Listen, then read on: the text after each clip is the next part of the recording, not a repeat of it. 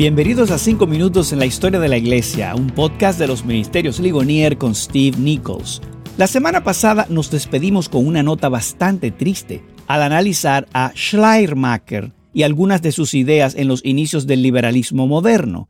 Pues bien, en el episodio de esta semana vamos a continuar con otra nota triste. En esta ocasión, en lugar de finales del siglo XVIII, nos encontramos a finales del siglo XIX, en los años 1891 y 1893, en el caso de Charles Augustus Briggs.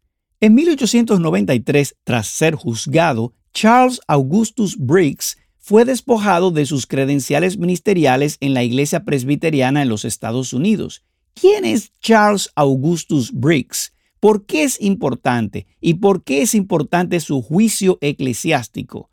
Bueno, para preparar el escenario debemos iniciar en Princeton y necesitamos comenzar con un artículo que fue escrito por dos autores, A. A. Hodge, el hijo de Charles Hodge, y B. B. Warfield. El artículo se titulaba Inspiration, la inspiración.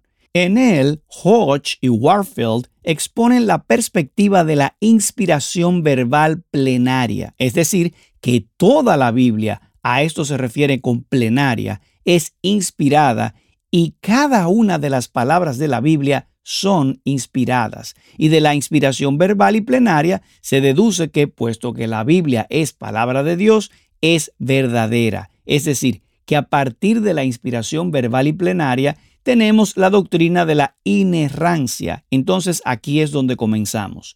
Ese mismo año, Charles Briggs escribió una respuesta y en su respuesta rechazó la idea de que la inspiración sea verbal. Él no tenía problemas con la parte plenaria, solo que no le agradaba la parte verbal. No son las palabras las que son inspiradas, sino los pensamientos. Bueno, una década más tarde, Charles Augustus Briggs fue investido en su cátedra en el Seminario Teológico Unión en Nueva York y pronunció su discurso inaugural bajo el título La autoridad de la Sagrada Escritura.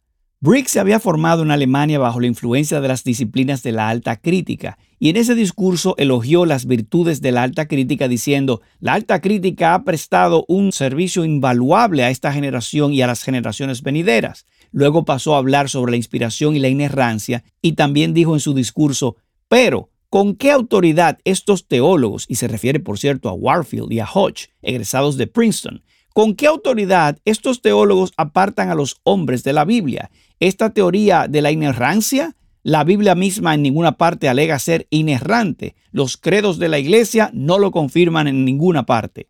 Parece que Briggs sintió que iba ganando terreno y entonces llegó a su punto culminante con esta afirmación.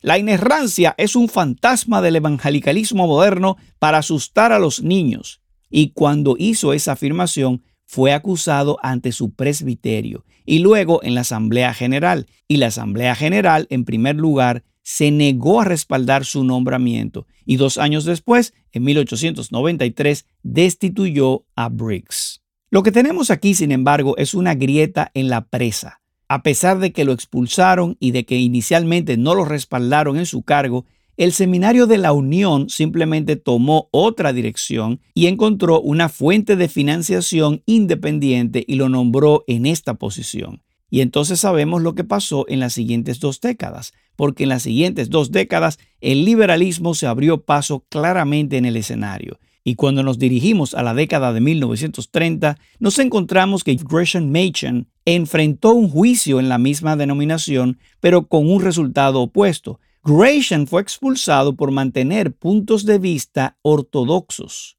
Así que Charles Augustus Briggs es un momento muy importante en la iglesia estadounidense, un momento muy importante en la historia de la iglesia presbiteriana y un momento muy importante que muestra un giro en la forma en que pensamos acerca de la escritura. Un giro en la forma en que la interpretamos como la autoritativa, inspirada, inerrante palabra de Dios.